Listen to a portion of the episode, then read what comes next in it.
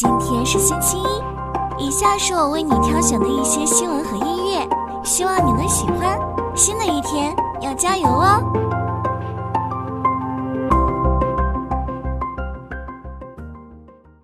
！A 股市场十一月六日表现强劲，沪深两市逾四千六百只个股上涨，成交金额突破一万亿元。沪指收盘涨百分之零点九一，深证成指涨百分之二点二一，创业板指涨百分之三点二六。传媒、证券、消费电子等板块涨幅居前，油气开采、煤炭、猪肉等少数板块下跌。券商股大涨，汽车产业链个股活跃，房地产板块震荡走强。数据显示，北向资金全天净买入五十二点七三亿元，其中沪股通净卖出六点二九亿元，深股通净买入五十九点零二亿元。机构观点认为，内外部积极信号逐步增加，有望支撑市场反弹延续，建议关注电子、TMT、医药等成长板块，以及汽车和食品饮料等出口链加消费行业，还有金融龙头标的。投资者预期有望逐步改善，后市机会仍大于风险，建议关注科技成长领域、温和复苏行业和高股息板块。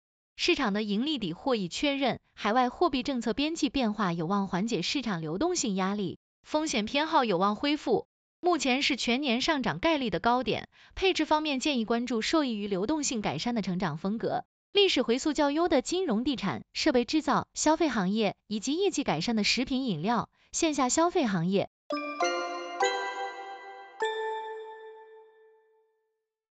截至发稿，恒指涨百分之二，收复一万八千点关口；恒生科技指数涨超百分之四。十一月六日早盘，港股高开高走。截至发稿，恒指涨百分之二，收复一万八千点关口；恒生科技指数涨超百分之四。截至发稿，恒生科技指数涨超百分之四，阅文集团涨超百分之十二，理想汽车涨超百分之十一，蔚来、金蝶国际涨超百分之八，小鹏汽车涨超百分之六，快手、美团涨超百分之五。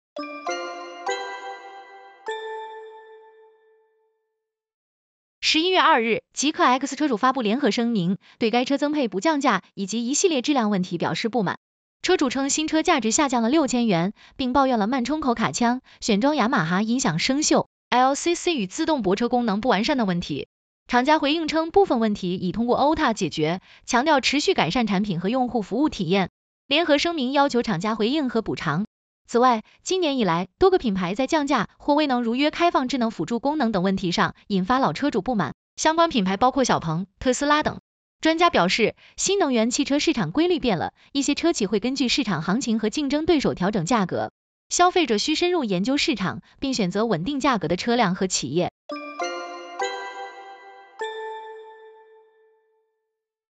韩国综合指数涨超百分之三，韩国 Kosdaq 指数涨超百分之五。十一月六日，韩国股市快速拉升。截至发稿，韩国综合指数涨超百分之三，韩国 Kosdaq 指数涨超百分之五。韩国金融监督院昨日发布的声明称，将从中一起暂时禁止股票卖空至二零二四年六月，以便监管机构改进规则和系统。